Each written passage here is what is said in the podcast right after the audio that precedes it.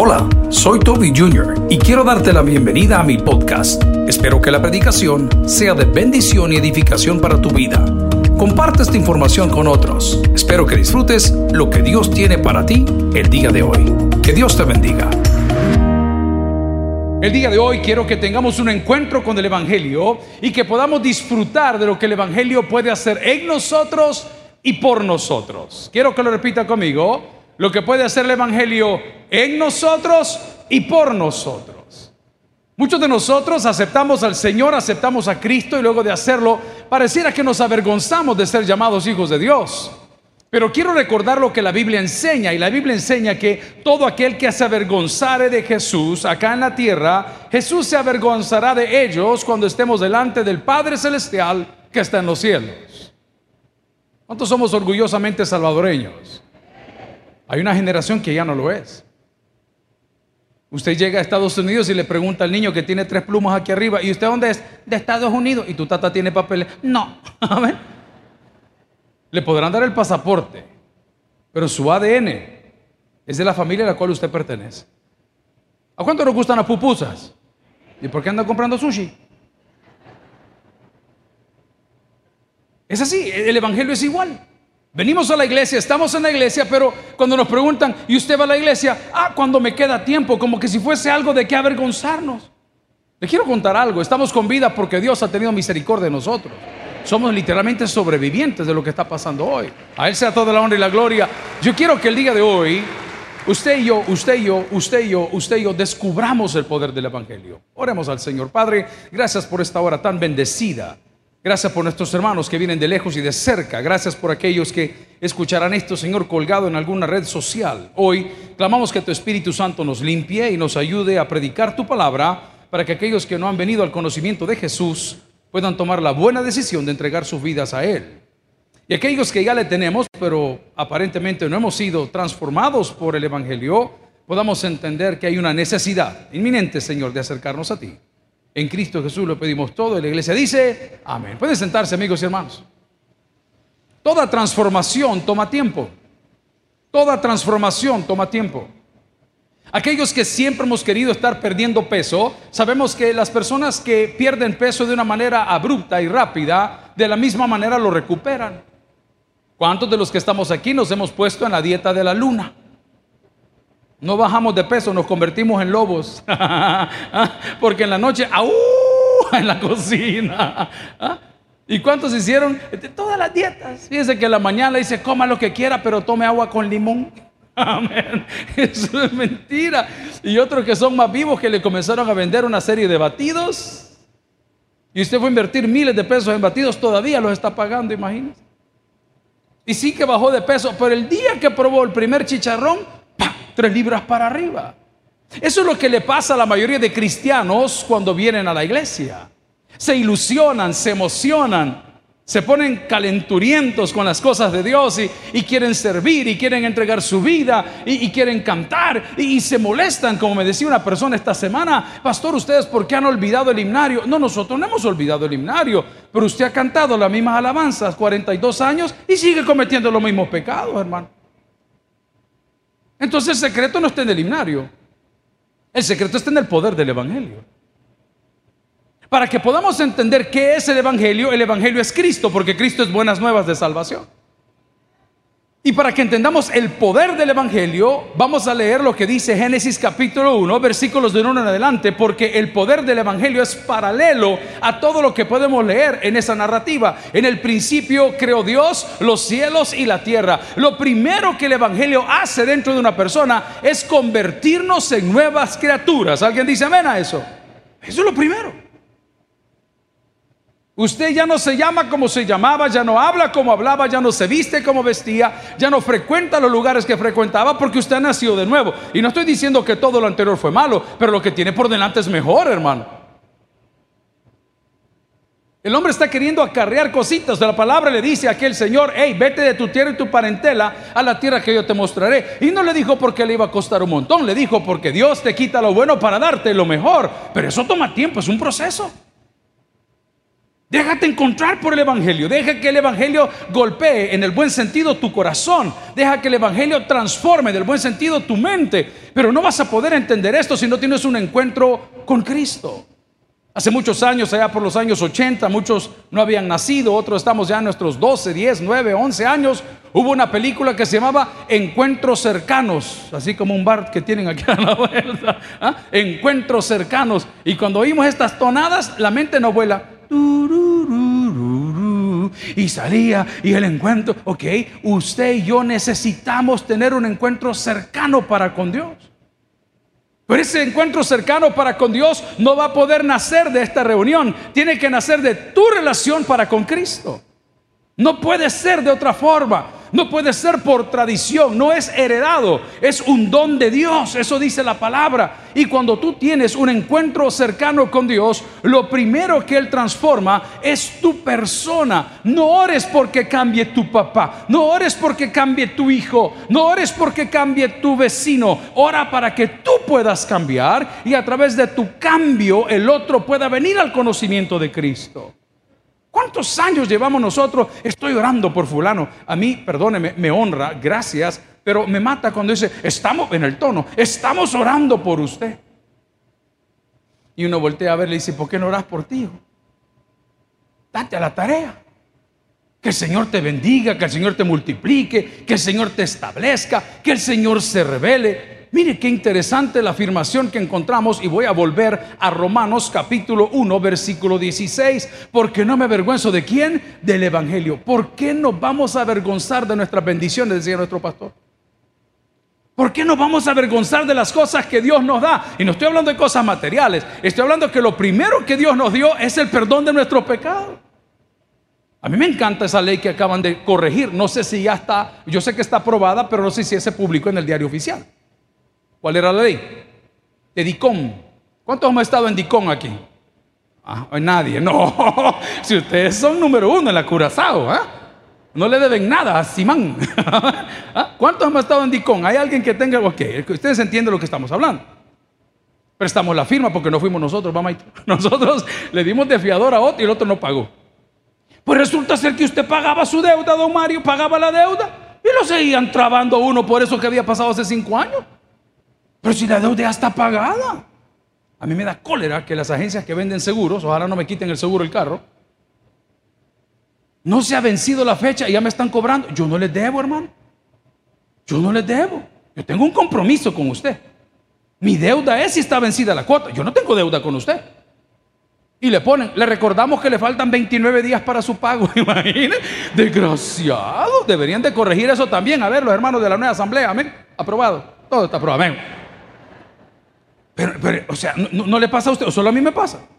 Yo estoy en el teléfono y cuando a mí me llega un mensaje, a mí siempre me aflige como cuando suena mi teléfono, que no suena nunca, después de las 10 de la noche. O sea, nada bueno, decía mi pastor, sucede fuera de la casa después de las 10 de la noche.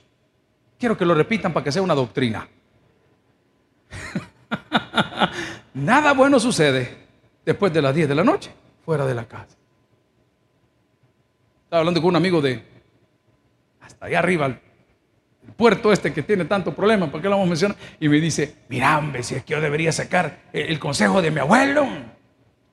¿Y cuál es el consejo de tu abuelo? Abuelo, le decía, fíjate que tengo miedo tal cosa. No salgas, en la casa nunca pasa nada. ¿Alguien recibe esa palabra? Ay, la cosa es tan fea. No salga, hermano. En la casa nunca pasa nada. Ni lavan los platos, ni trapean, ni arreglan la cama. Nada pasa en la casa, ni cocinan. Pero pareciera que los jóvenes de hoy o los viejos de hoy no hemos entendido el poder del Evangelio. Si usted comienza a oír este ritmo, ¿qué siente? Tum, tum, tum, tum, tum, tum, tum. ¿Qué siente? ¿Ah? La hermana. ¿Ah? Más que prestado lo que le han puesto, no, no las controla. Pero, ¿qué siente? ¿Qué siente? Ay, ¿te acordás las fiestas de Anda?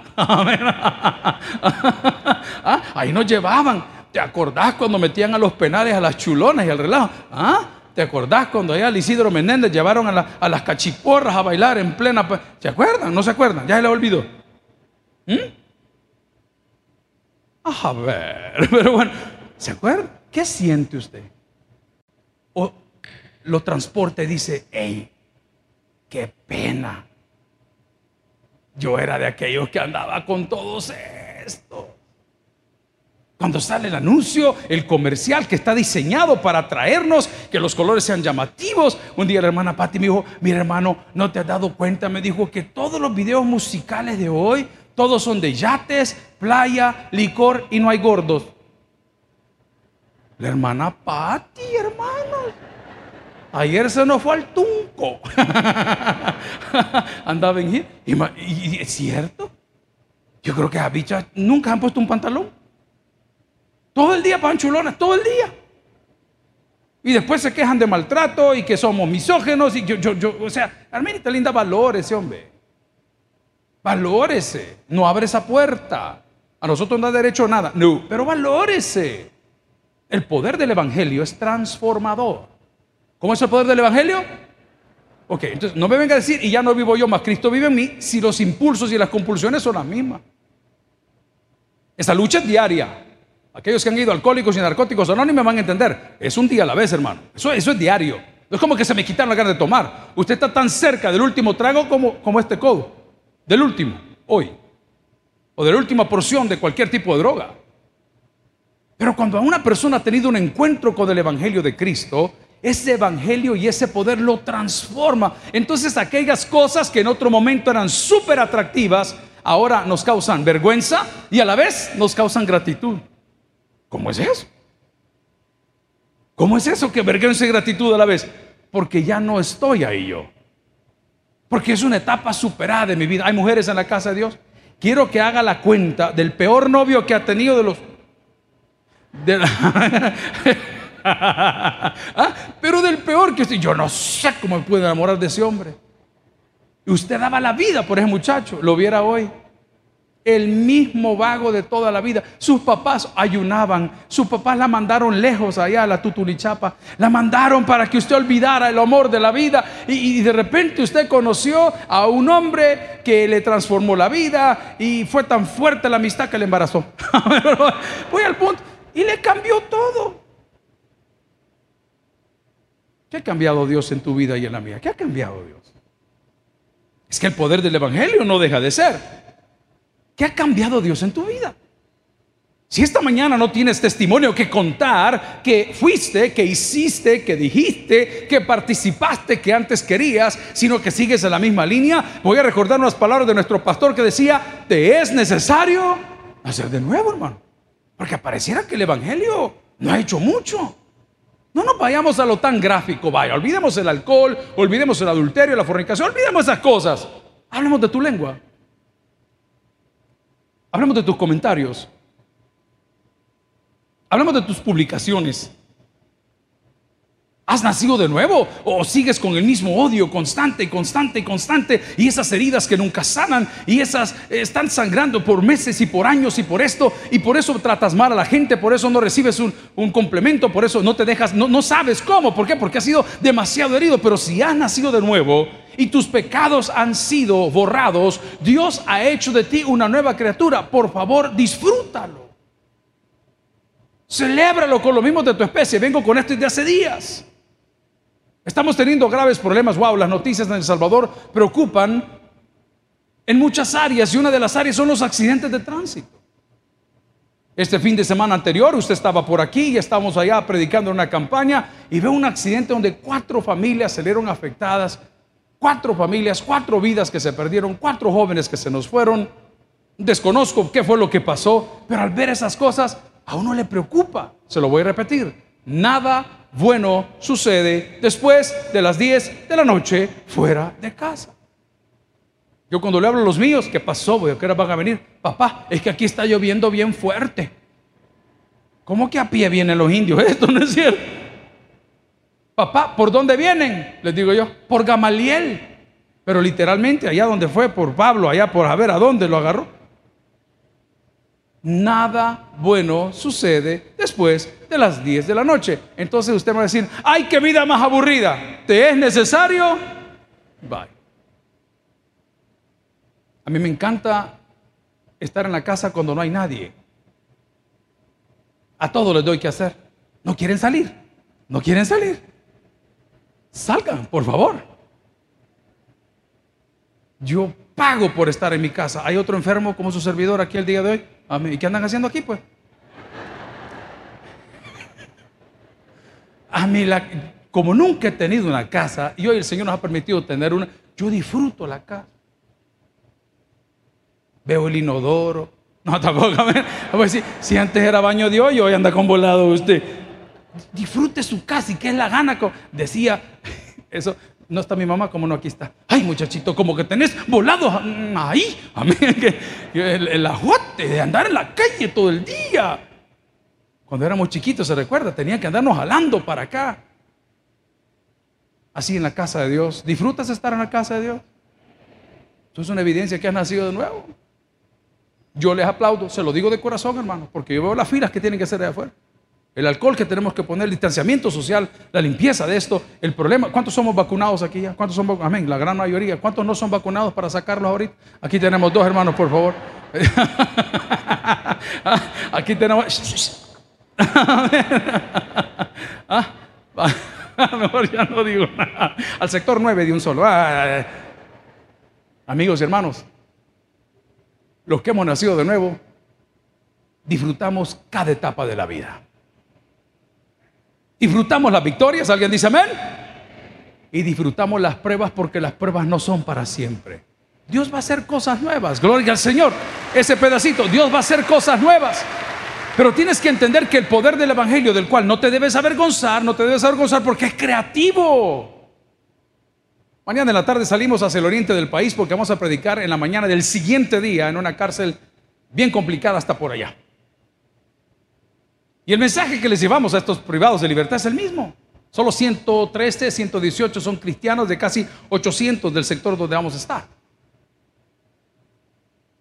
¿Y por qué nos permiten llevarles el Evangelio? Nos permiten llevarles el Evangelio porque el poder de Dios transforma.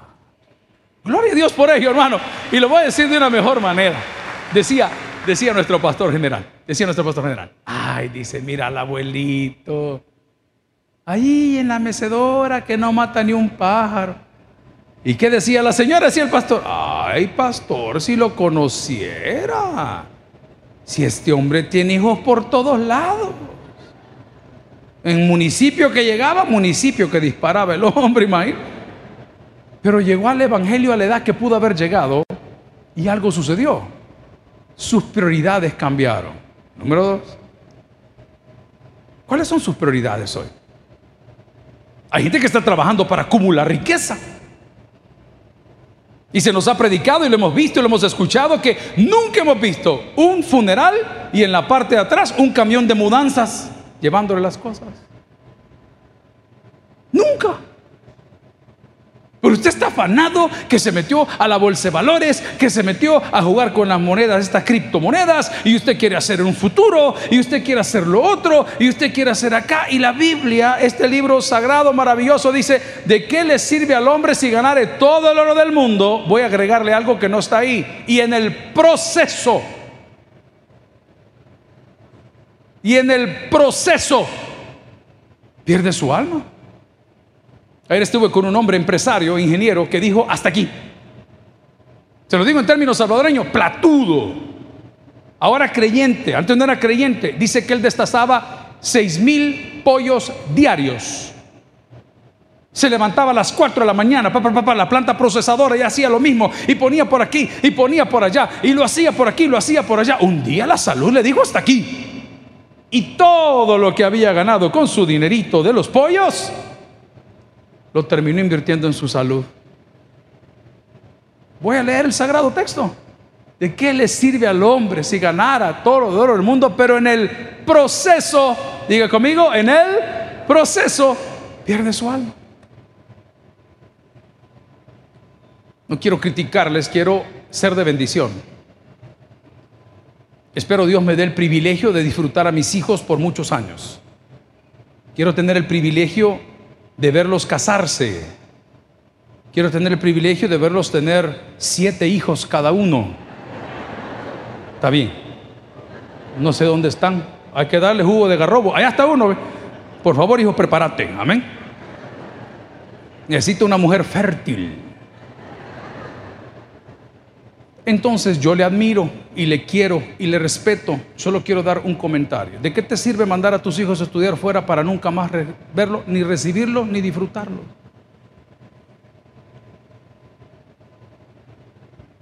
es una humilde opinión de un indio salvadoreño que aquí vive y aquí va a morir. Posibilidades, yo también lo puedo mandar, yo tengo un problema, yo lo puedo mandar. Cuando él dijo, yo me quiero ir, no, hijo, le dije, no, hijo, sufrí como yo sufrí con tu abuelo. Le dije, quédate aquí. Son mi esclavo, le dije yo, ¿ah? No. Jamás olviden, jóvenes. Jamás lo olviden. Que el buen siervo hereda al amo. Nunca lo olviden. Allá te van a tener de esclavo en una multinacional hasta que llegue uno superior a ti y te quiten. Aquí están los padres de familia viendo cómo sacan un préstamo para pagar los estudios. Yo invierte en la educación, invierte. Y el primer paso de una buena educación es el respeto a Dios, hermano. Sin Dios no hay educación. Ahí venía yo de regreso, gloria a Dios, la semana anterior, el día lunes, no, día martes, perdón, y cuando nos subimos al avión y, y me dice una señora muy amable, muy educada, perdóneme, señor, me dijo, a mí todavía me golpean esas palabras, hermano. Mire, don, me dijo, no me pasa todavía. No le importa si cambiamos de asiento. Y le digo, ¿por qué? Es que voy con mi hija. Ah, sí, no hay problema. Cambiamos de asiento, ella se sentó donde yo estaba y ellas dos se fueron juntas al lado. Asumo que la traí de una universidad extranjera y de vacaciones. Lo primero difícil de entender de la educación cristiana y de la educación o de los valores en general es que cuando uno antes iba de viaje, uno se vestía bien. ¿Alguien recuerda eso? Mi mamá y mis hermanas andaban con una cosa que se llamaba neceser. No sé qué era. hasta mi mamá, ajá. Y allá andaban hasta rulos. No, se llamaban anchoas. ¿Ah? y, la gente llegaba. ¿Han visto las señoras aeromosas acá de Abanca? Qué elegantes se ven cuando se ponen un, una cosa así y se ponen un abrigo, no sé cómo tiene un nombre eso. Porte. Y los capitanes, ¿verdad? Muy bien, muy bien vestidos, con su kepis, con su todo lo que es nítidos, qué buenos, está todo Ay, hermano, íbamos entrando nosotros con Gina Balco, comiendo chicle, con audífonos aquí, con cadenas de cobre porque no te alcanza para oro, todo prieto el buche, todas las cadenas chucas que andas llevando una mochila y según vos viajero. Son mal creados, hijo. Pero no me quiero desviar del poder transformador del Evangelio. Y esa criatura que traía a su mami de regreso hacia el país, de una universidad, a saber de dónde, en todo el vuelo, levantó sus piernas y las llevaba puestas en la parte de arriba, no de enfrente, no, de arriba, de arriba donde se pone la luz y se hace lo de la ventilación y usted llama al sobrecargo de tal manera que cuando aprieta, ¡ping! sonaba carta la sobrecargo. Ah, era la niña que tenía los pies puestos en el techo. Solo estoy diciendo que muchos de nosotros creemos que somos, pero no somos. Solo estoy diciendo que el poder del Evangelio tiene la autoridad para cambiar el corazón del Padre como del Hijo. Solo estoy diciendo que el día que nosotros obedezcamos al poder del Evangelio, Vamos a entender que no tenemos nada de que avergonzarnos, todo lo contrario, mucho que contar, mucho que decir, mucha gente que motivar. Vaya conmigo en la Biblia y lea Romanos 1.16 y la palabra dice, porque no me avergüenzo del Evangelio, porque es poder de Dios. ¿Para qué dice ahí? Para salvación. Le quiero contar que una de las traducciones tradicionales dice para salud. Para salud. Otra tradición dice para, traducción dice para bendición. Léalo con esa palabra porque no me avergüenzo del Evangelio, porque es poder de Dios para salud. Porque no me avergüenzo del Evangelio, porque es poder de Dios para bendición. ¿Por qué se va a avergonzar? No, hermano, usted con todo orgullo y con toda naturalidad recuerde que el Evangelio es como un león. Dígalo conmigo, el Evangelio es como un... Yo le tengo pánico a los leones. Nunca he estado cerca de uno, de algunas leonas sí, pero fue en un circo. ¿eh? Pero yo de un león, yo nunca he tenido contacto con un león, hermano. Yo no sé qué edad teníamos cuando mi papá le metió la locura de comprar un león. ¿Qué edad teníamos? Yo tenía como cinco años. Imagínate que el pastor general tenía un león. Qué terrible. Yo tenía como cinco años, cae mi harta. Quizás por eso les tengo miedo. El evangelio es como un. Al Señor se le llama el león de qué? Ok. Ponga atención a la ilustración. Al evangelio no hay que andarlo tirando a nadie. Perdón, hermanos ganadores de almas de la tradición. Perdonen lo que les voy a decir. No hay que andarlo tirando a nadie. Solo hay que enseñarlo. ¿Y cómo enseñó el Evangelio yo? En mi vida. En mi vida. La gente le anda echando el Evangelio. No, papá. El Evangelio es como un león. Usted abre la jaula y deje que él convenza. en el primer ruido. Mire, aunque una señora, no sé cuántos se acuerdan, allá por el año 2005, 2006, que se quería quitar la vida, se fue al zoológico de San Salvador. Ahora tenemos colección de iguanas ahí, mapaches, porque no hay nada, y tacuacines y ratas. Y, y, resulta ser que la mujer se metió a la jaula de los leones y los leones no se la comieron, hermano. Hasta la muerte la rechazó. Eh, yo ahí sí, me, ahí no sé cómo me quitaría la vida. Cuando usted supera eso, hermano, ahí solo Daniel, Daniel de la Biblia, ¿verdad? No, quizás era la tía. Pero el Evangelio es como un león. Yo lo que le pido es que suelte ese león en su vida. No lo imponga en sus hijos. Deje que sus hijos lo vean. Deje que sus hijos lo experimenten. Deje que sus familiares puedan observar el poder del Evangelio. ¿Y cómo es eso? Porque va creando convicciones en usted. Hay cosas que todos queremos hacer. Hay cosas que todos quisiéramos hacer. Hay cosas que están en nuestra mente todos los días. Pero ese poder del Evangelio dice, no. Tranquilo. Pongámoslo al revés. Hay enfermedades que nos quieren arrebatar la vida. Y voy a decir una palabra, uy, esto no lo he oído en mi boca, una palabra profética en tiempo pasado, o sea que es una aberración. Muchos iban a morir esta semana y por el poder de ese león, Dios les ha perdonado la vida. Muchos esta semana pudimos tener un accidente, nos pudieron haber asaltado, nos pudieron haber diagnosticado con algo fatal. Todo sucedió, pero como el león está suelto en nuestra vida, y lo voy a respaldar con la Biblia, cuando dice, ángeles acampan alrededor de los que les temen, ¿y qué hace? Dice, y los defiende, gloria al Señor. Entonces el Evangelio es como un león.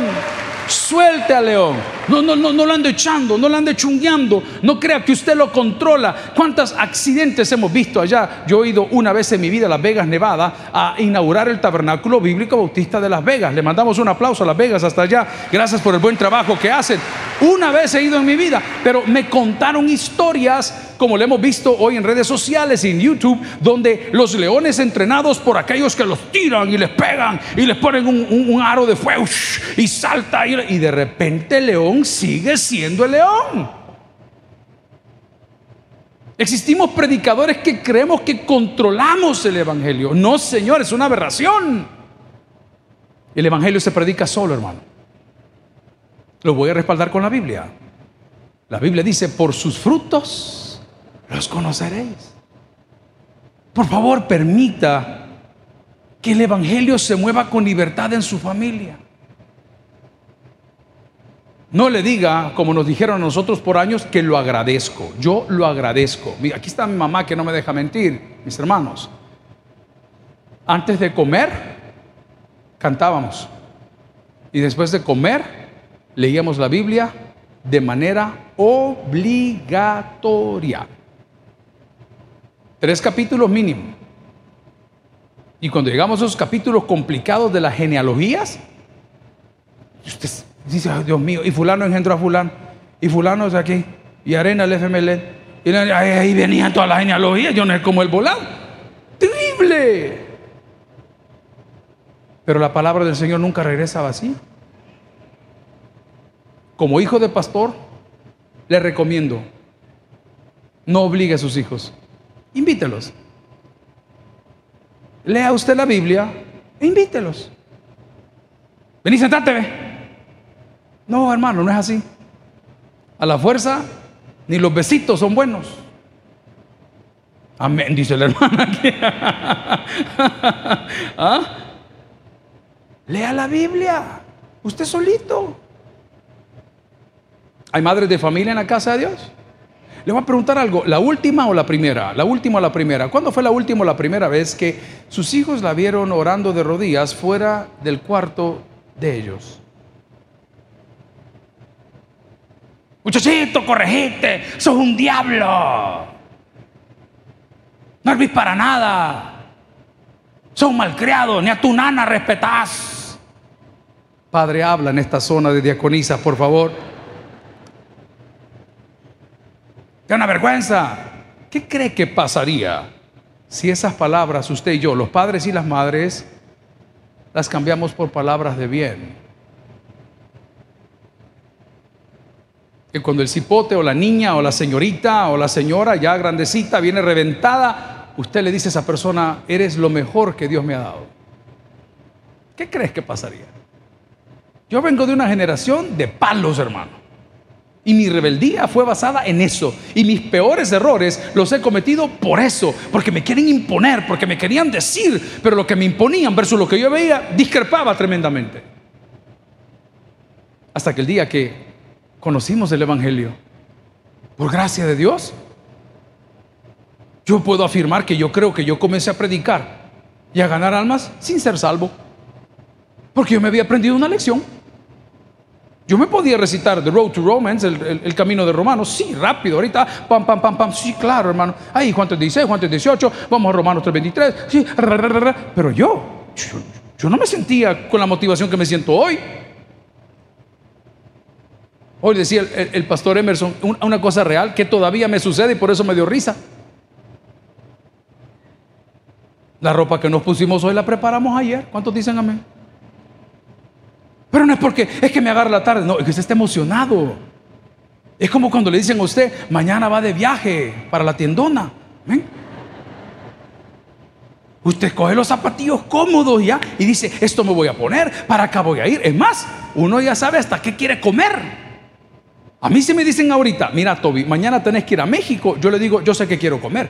Y si mañana me dice, mira, mañana vas a ir a Israel, yo sé qué quiero comer.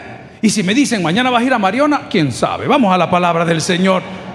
Romanos 1, oh, hasta aplauden, allá no sean groseros.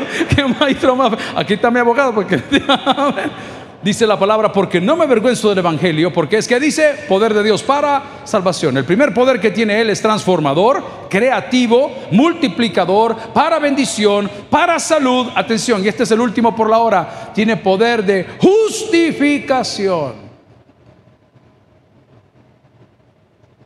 ¿Por qué no trajo a la tarea? Porque mi mamá me pidió que hiciera, ok, usted ya está justificado, traiga la mañana. Entendamos la palabra justificación. ¿Cuál es su justificación? El poder del Evangelio nos hace justos delante de Dios. Pero esto no lo puede hacer una iglesia. No lo puede hacer el servicio. Es una potestad exclusiva de Jesús que es el Evangelio, el verbo hecho carne. Justificados pues por la fe, tenemos paz para con Dios por medio de nuestro Señor Jesucristo. El poder del Evangelio nos hace justos delante de Dios. Les he contado que en la vida nos ha pasado de todo, hermano. son 52 años de sumar experiencias, pues.